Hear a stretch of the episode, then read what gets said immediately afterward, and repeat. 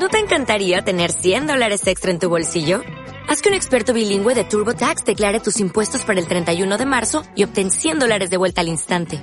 Porque no importa cuáles hayan sido tus logros del año pasado, TurboTax hace que cuenten. Obtén 100 dólares de vuelta y tus impuestos con 100% de precisión. Solo con Intuit TurboTax. Debes declarar para el 31 de marzo. Crédito solo aplicable al costo de la presentación federal con TurboTax Full Service. Oferta sujeta a cambios o cancelación en cualquier momento.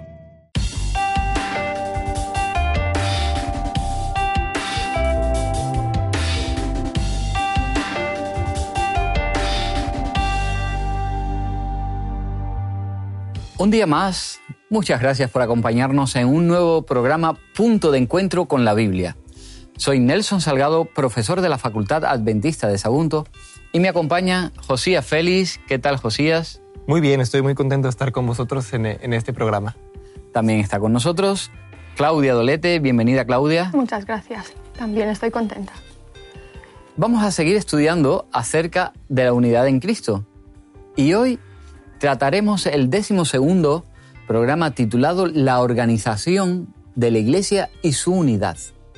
Pero como siempre, primero un pequeño inciso para recordaros que tenemos a vuestra entera disposición la plataforma de cursos gratuitos quecurso.com, con cursos estupendos de salud, familia, educación y muchos más. Ah, y no olvidéis descargaros la app de nuestro programa que la podéis tener allí en vuestro móvil si os interesa.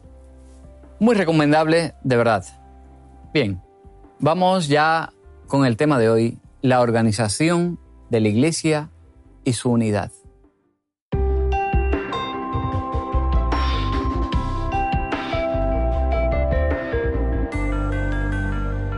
Mas entre vosotros no será así, sino que el que quiera hacerse grande entre vosotros será vuestro servidor, y el que quiera ser el primero entre vosotros será vuestro siervo.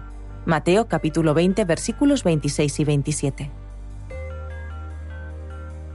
Los adventistas del séptimo día somos cristianos protestantes que creen que la salvación es solo por la fe en lo que Cristo Jesús ha logrado.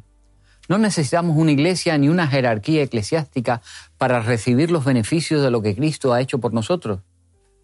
Lo que obtenemos de Cristo lo obtenemos directamente de Él, como nuestro sustituto en la cruz, tal como indica la Biblia en el libro de Romanos. Y como nuestro sumo sacerdote mediador en el santuario celestial, como lo refiere también la palabra de Dios en el libro de Hebreo. No obstante, la iglesia es una creación de Dios.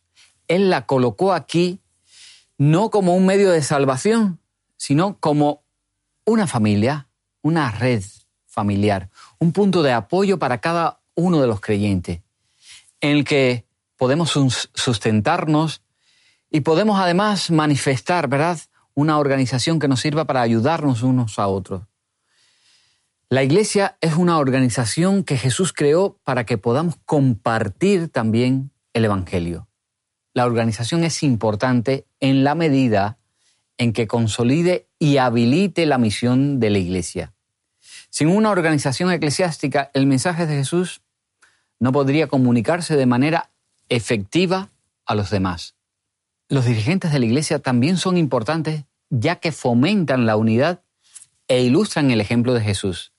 Por eso, en el programa de hoy analizaremos por qué la organización de la iglesia es esencial para la misión y cómo puede fomentar la unidad de la iglesia.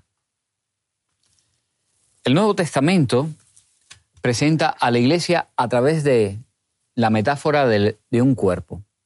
Por cierto, que en la serie Una iglesia para todos de Hot Media hay un capítulo muy bueno sobre esto. Así que os recomiendo, queridos amigos, buscarlo en internet. Una iglesia para todos. Es el capítulo número 3 titulado Somos un cuerpo. Aunque os digo, toda la serie es muy recomendable. Escribidnos y contactnos si os ha gustado el capítulo o hacednos cualquier comentario. Bien, en esa ilustración bíblica del cuerpo, como metáfora de la iglesia, ¿cuáles son las ideas principales? Las ideas principales las encontramos en 1 Corintios, que es donde Pablo eh, desarrolla esta idea eh, extensamente. en 1 Corintios 12, invitamos a nuestros amigos a que puedan buscarlo. Es un texto que nos habla de los dones del Espíritu, de los dones del Espíritu Santo que da a la iglesia con un solo objetivo, con el objetivo de predicar el Evangelio. Entonces podemos empezar a leer donde se nos dice ahí que hay diversos dones, pero el Espíritu es el mismo, en el versículo 4, y, lo resalta varias veces. En el 5 dice, hay diversos ministerios, pero el Señor es el mismo. Y luego a repetir una tercera vez. Hay diversas actividades, pero Dios, que efectúa todas las cosas, es el mismo. Es una idea principal que tenemos. En la diversidad de la iglesia, en los dones dados, en las actividades, en, la diversidad de, cómo llevar la iglesia en un país o en otro, tenemos que entender que el Señor es el mismo, que el Espíritu es el mismo. Si vemos a una persona que tiene un buen liderazgo y después vemos a alguien que está cantando, decimos el Señor y el Espíritu es el mismo que ha dado ese don. Y eso nos ayuda a entender que como el Espíritu nos ha dado esos dones, Él es el que administra eso. Entonces nosotros no tenemos que cuestionarlo, sino al contrario, reconocerlo. Y en la unidad, en la unidad, saber que cada uno forma parte importante y que se dio ese don para algo en especial en la iglesia y que tiene que ponerlo en práctica en la iglesia. Que no fue simplemente para que, para que cada persona dijera, ay, qué bonito cantas. No, al contrario, sino tiene un objetivo. ¿Para qué? Para aportar a la iglesia, para aportar a la comunidad. Entonces empieza a dar una lista de diferentes dones, donde dice a cada uno les da la manifestación del Espíritu para el bien común. A uno les da una cosa, a otra, etc. En el versículo 11 dice, pero todas estas cosas las efectúa, las efectúa uno, el mismo Espíritu, y reparte a cada uno en particular como Él quiere. Es ahí con el versículo 12 dice, así como el cuerpo es uno y tiene muchos miembros, todos los miembros del cuerpo siendo muchos, son un solo cuerpo, así también es Cristo. Entonces debemos entender esta, esta imagen donde Pablo dice que nosotros somos un cuerpo como iglesia, pero un cuerpo tiene que estar organizado. Un cuerpo, la idea que tiene Pablo con esto es decirnos que tenemos que estar organizados. Todo el cuerpo responde a lo que el cerebro, a lo que la cabeza dice. ¿Para qué? Para poder coordinarse bien, para poder funcionar, para poder hacer mejores actividades, para, para lograr el objetivo. De esta manera podemos hablar de la diversidad que existe en el cuerpo, pero la unidad que existe y la respuesta que tienen todos juntos en cooperación para que el cuerpo pueda lograr su objetivo. Ojalá ese sea el deseo como cristianos, que primero, y es muy importante, identifiquemos cuáles son nuestros dones. Después que hemos identificado esos dones, los pongamos en práctica en nuestra iglesia. Y cuando los pongamos en práctica, que nunca un don sea cuestión de, de disensión o desunión, sino al contrario. Todos los dones son para aportar a la unidad de la iglesia. Me gusta pensar eh, en la iglesia ese cuerpo, ¿verdad? Que funciona, que puede funcionar muy bien eh, en la maquinaria de un, de un, reloj, de los relojes estos antiguos, donde hay infinidad de piececillas, todas ellas, algunas pequeñas, otras más grandes, pero todas son indispensables para que funcione. La iglesia es eso. Si todos colaboramos, todos hacemos y dejamos que Jesús, que es la cabeza, sea quien rija las cosas, en la iglesia irá bien. En Efesios, en Efesios, Pablo usa también otra metáfora sobre Cristo y la iglesia, la de un, un matrimonio. ¿Cómo podemos entenderla? El matrimonio es el lugar donde se practican todos los valores, hablando de los adultos, y donde los niños aprenden todos estos valores para que puedan ser unos ciudadanos eh, buenos, ¿no? unos ciudadanos con una vida de calidad. Pues el matrimonio está bien eh, puesto como ejemplo porque es el lugar donde nosotros podemos entender cómo es la colaboración. ¿no? Y aquí Pablo eh, dice, sed sumisos unos a otros en el temor de Dios. Vamos a darle el sentido correcto a la sumisión. La sumisión no es el digamos, humillarte inútilmente. La sumisión es saber colaborar los unos con los otros respetando el papel de cada uno. Y también da muchos mm, consejos, dice, hablad entre vosotros con salmos, himnos y canciones espirituales, cantando y alabando al Señor con todo el corazón. Y dice, eh, voy a dar curso a unos versículos más. El versículo 22 dice, casadas, estad sujetas a vuestros maridos como, al Señor, porque el esposo es la cabeza de la mujer, así como Cristo es la cabeza de la iglesia y salvador del cuerpo. Aquí nos, nos invita a que aprendamos a, a ser eh, respetuosos y a ser colaboradores. El cuerpo, así como Josías bien decía, no puede hacer, eh, bueno, puede hacer muchas cosas cuando no está eh, dirigido por la mente, por un pensamiento correcto. Pero en el caso de la Iglesia, tiene que haber colaboración para que la obra se pueda llevar a cabo. Vemos que la esposa es la cosita más preciosa que el Señor tiene en, en, esta tierra, la iglesia, ¿no? La llama esposa como algo muy valioso. De hecho, en Apocalipsis, cuando habla de, su regreso, os invito a que abramos en el libro de Apocalipsis, el capítulo 19, nos presenta a la, a la esposa el versículo 7 y 9. Dice, gocémonos, alegrámonos y démosle gloria porque ha llegado, han llegado las bodas del Cordero y su novia se ha preparado. Y le fue dado que se vista de lino fino limpio y resplandeciente, porque el lino fino representa las obras justas de los santos. Y dice, bienaventurados los llamados a la cena de las bodas del Cordero. Además me dijo, estas son palabras verdaderas de Dios. Vemos que la, la esposa se ha preparado, ha colaborado eh, la esposa espera este cordero.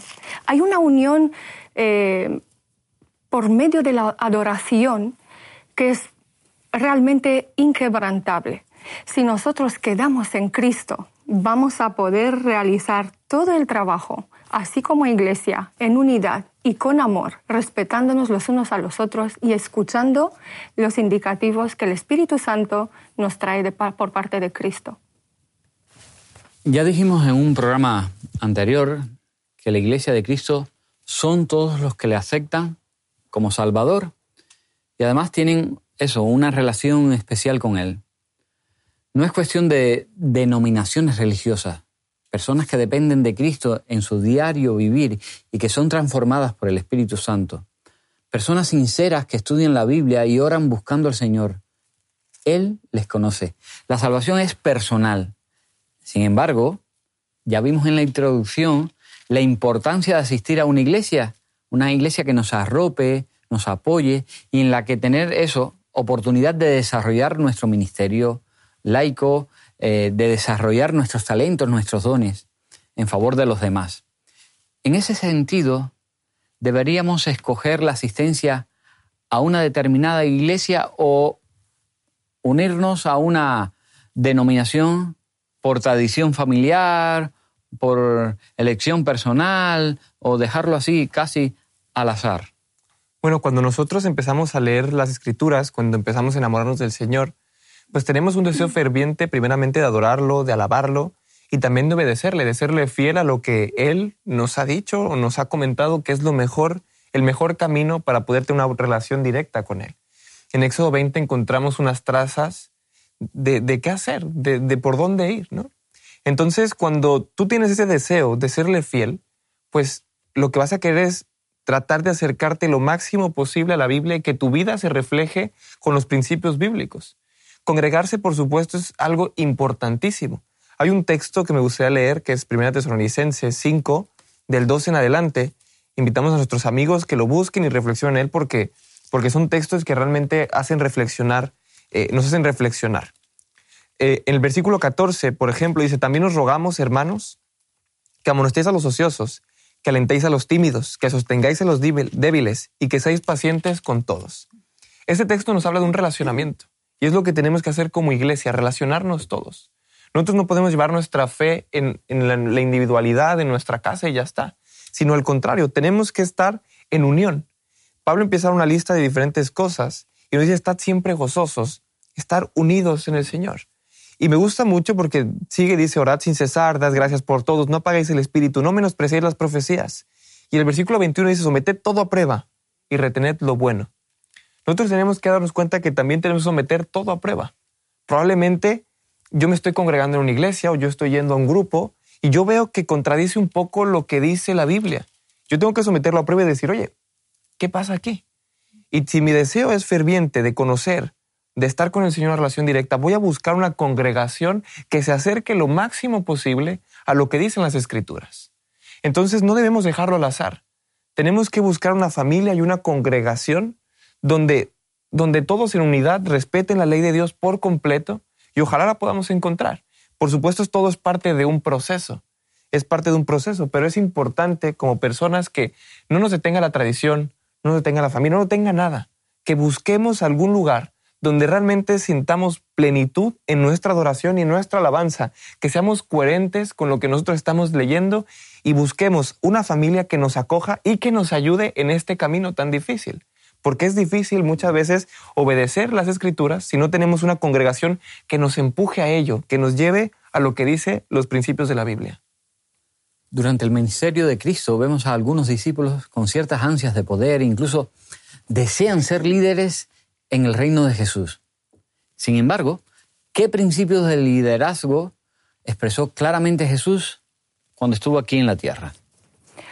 El creyente no convertido es, está, pertenece al hombre viejo, ¿no?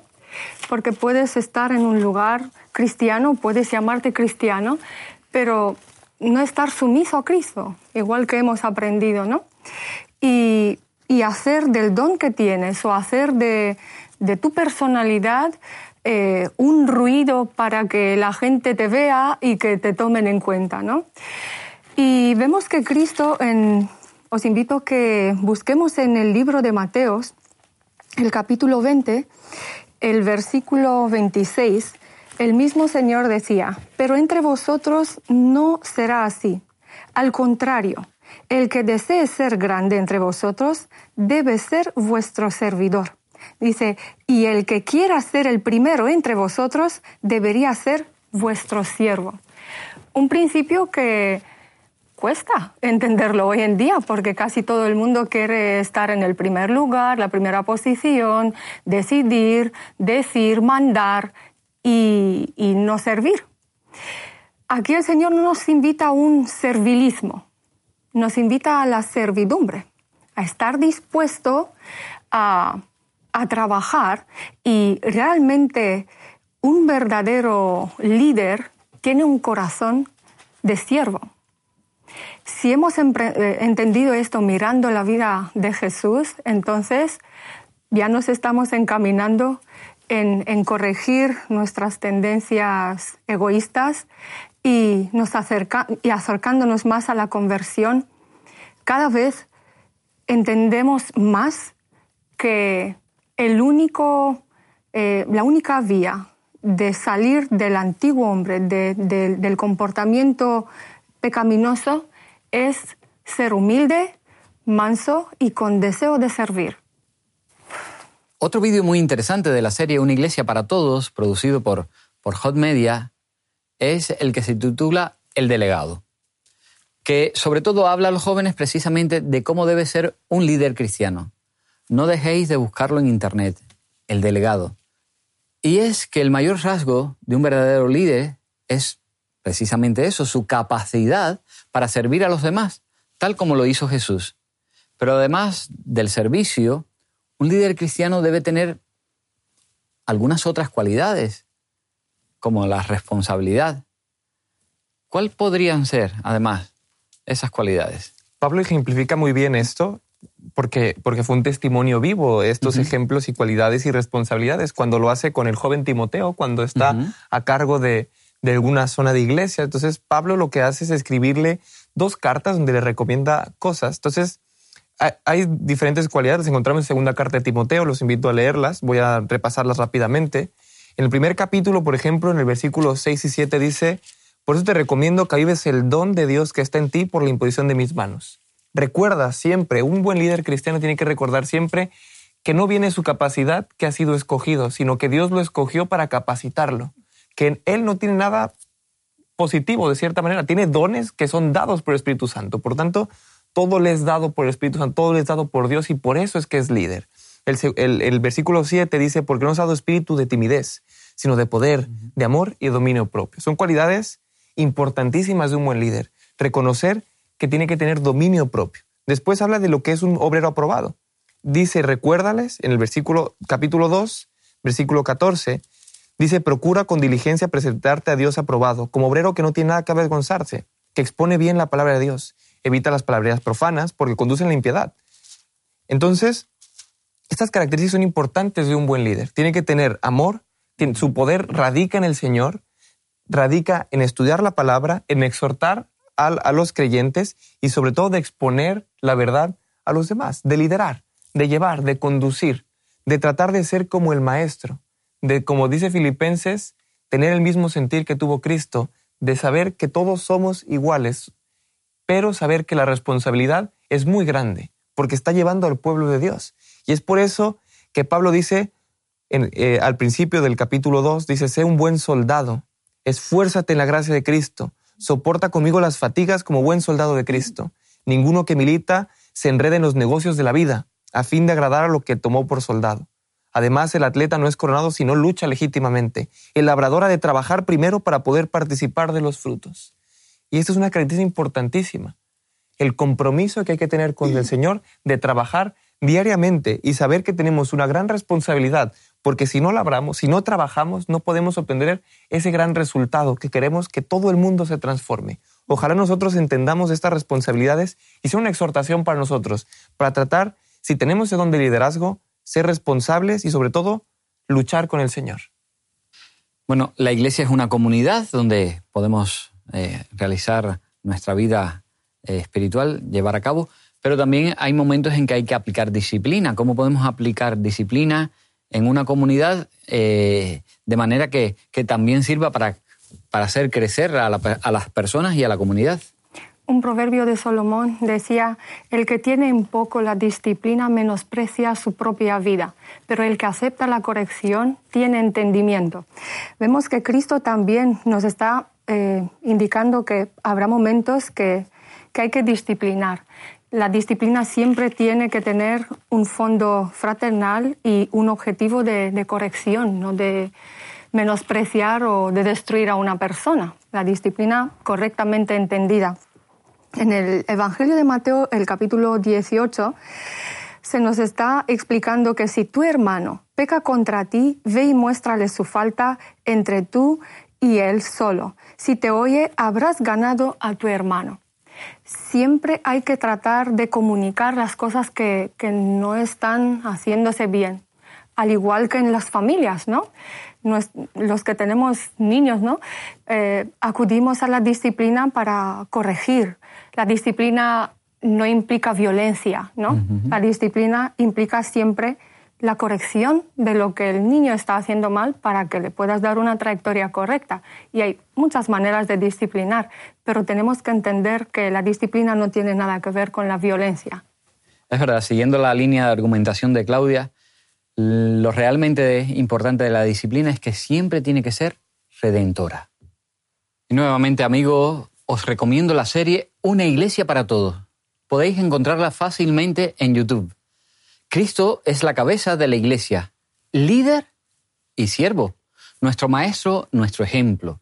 Su amor por las personas fue el mayor vínculo de cohesión. La iglesia es su cuerpo, su esposa, y si el cometido de Cristo es salvar a la humanidad, el cometido de la iglesia no puede ser otro que llevar esa salvación a cada persona, para que pueda tomar su propia decisión de aceptar o rechazar ese regalo de consecuencias eternas. Sin duda, es una misión trascendental y para lograr alcanzarla es fundamental que haya cierto grado de organización humana para la misión y la unidad de la Iglesia. Los líderes están llamados a reflejar a Jesús, a formar a la Iglesia para su misión y a servir de nexo de cohesión para la unidad. Deben liderar, pero también servir con humildad, estudiar la Biblia con avidez y permanecer unidos a Dios en oración, liderando a la iglesia en la misión. Vamos ahora con nuestro resumen. La estructura organizativa y de autoridad en la Iglesia ayuda a fomentar la unidad a través de la organización para la efectividad de su misión. Cada miembro de Iglesia está llamado a imitar el carácter de Cristo en amor y servicio a los demás.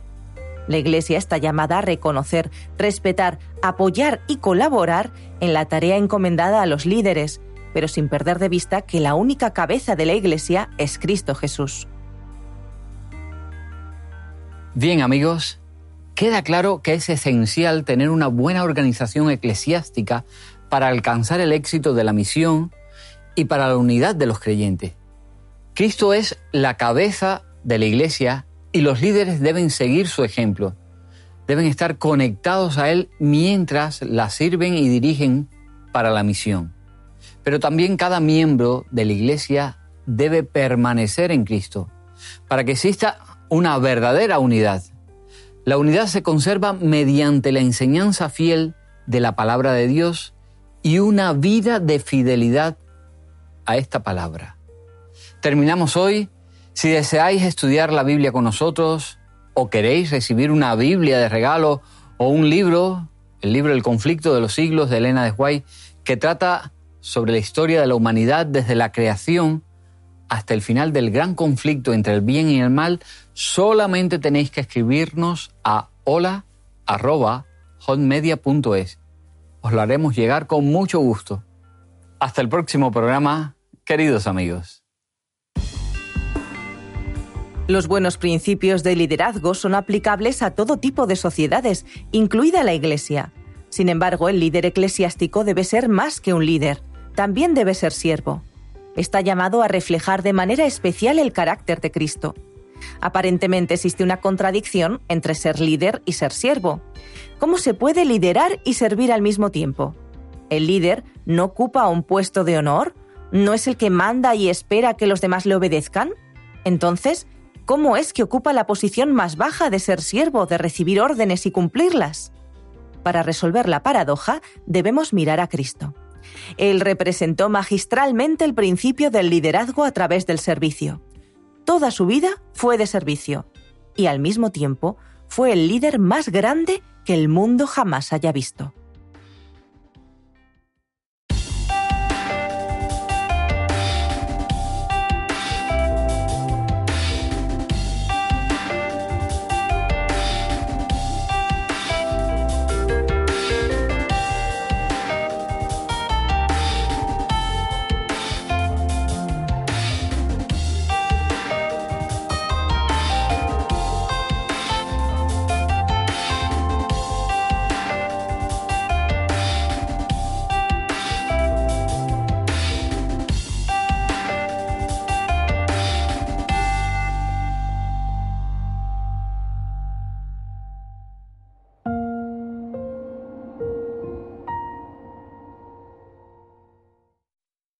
¿Quieres realizar cursos gratuitos sobre salud, familia, temas espirituales y mucho más? Entra ahora en quecurso.com y disfruta de cursos tan interesantes como La verdad en dos minutos, Salud y vida, Embarazados, Frente al dolor, A través del Apocalipsis o Valores de siempre, entre otros. Recuerda, quecurso.com.